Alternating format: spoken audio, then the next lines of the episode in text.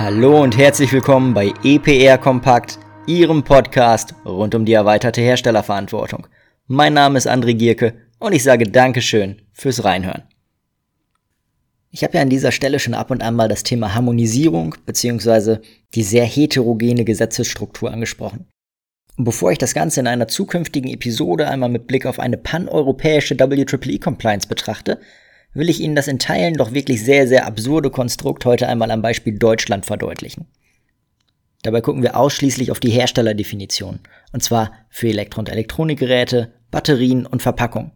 Das heißt, wir haben drei EU-Richtlinien, die in Deutschland jeweils in nationales Recht überführt worden sind. Und wir müssen davon ausgehen, dass viele Hersteller potenziell von den drei Gesetzen betroffen sind.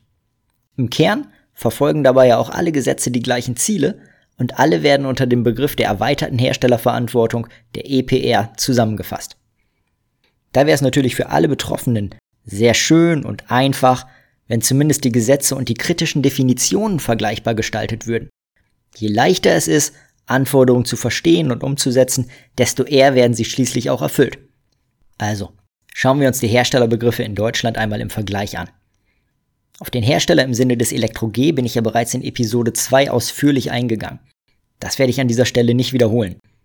Aber es gibt meiner Meinung nach zwei wesentliche Elemente, die ich für diesen Vergleich als besonders wichtig erachte. Erstens, das Elektro-G referenziert beim Herstellerbegriff auf das Anbieten. Das macht weder das BAT-G noch das Verpack-G.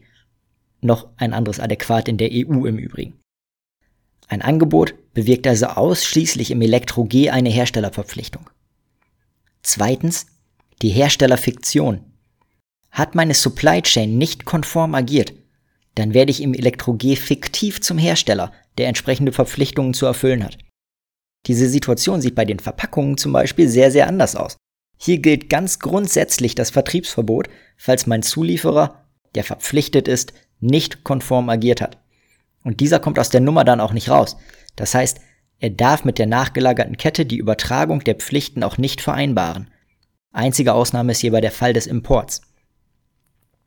Schauen wir als nächstes auf die Eigenheiten des BATG.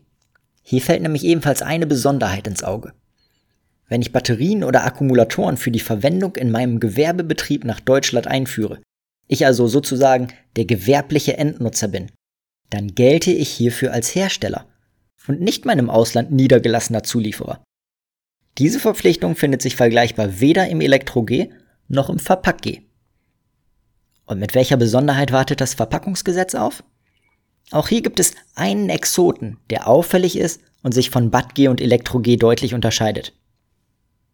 Bei Produkten, die aus dem Ausland den Weg zu einem Weitervertreiber nach Deutschland finden, gilt derjenige als Hersteller der Verpackung, der bei Grenzübertritt die rechtliche Verantwortung für die Ware trägt.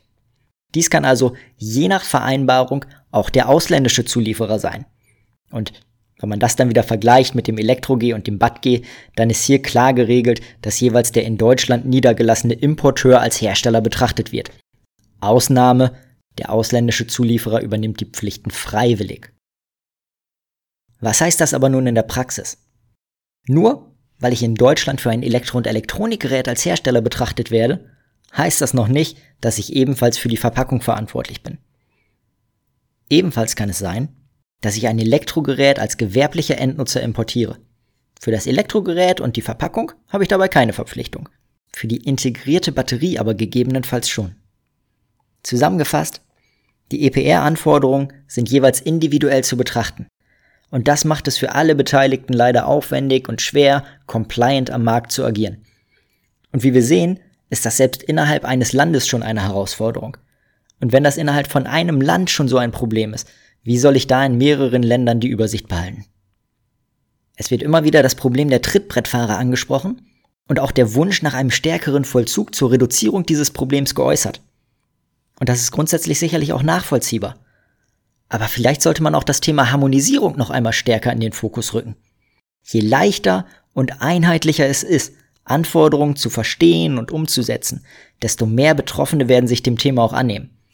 Aber hierauf werde ich dann auch bei Zeiten nochmal in einer weiteren Episode dann mit Blick auf die EU eingehen. Für den Moment sage ich Dankeschön fürs Zuhören. Mein Name ist André Gierke und ich würde mich freuen, wenn ich Sie auch das nächste Mal wieder begrüßen darf, wenn es heißt EPR kompakt.